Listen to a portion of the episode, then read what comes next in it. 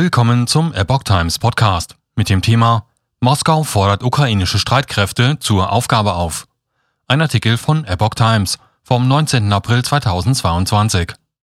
Russland hat die ukrainischen Streitkräfte zur Aufgabe aufgefordert und den Einheiten in der Stadt Mariupol ein neues Ultimatum gesetzt. Das russische Verteidigungsministerium forderte alle Soldaten im Land auf, unverzüglich die Waffen niederzulegen.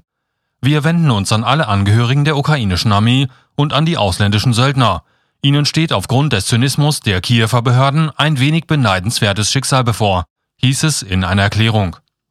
Den Verteidigern von Mariupol werde das Überleben garantiert, wenn sie ab Mittag, 11 Uhr mitteleuropäischer Zeit, ihre Waffen niederlegten.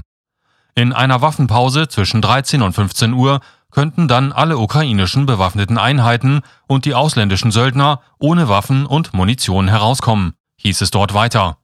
Die Einheiten befinden sich im Stahlwerk der Azov-Stahlgruppe.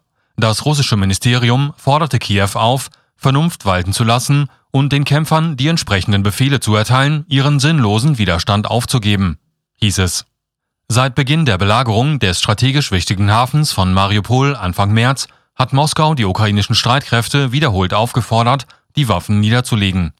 In der vergangenen Woche ergaben sich mehr als 1000 ukrainische Soldaten in Mariupol, doch mehrere hundert weitere versteckten sich nach Angaben von pro-russischen Separatisten noch immer in der riesigen Azov-Stahlfabrik.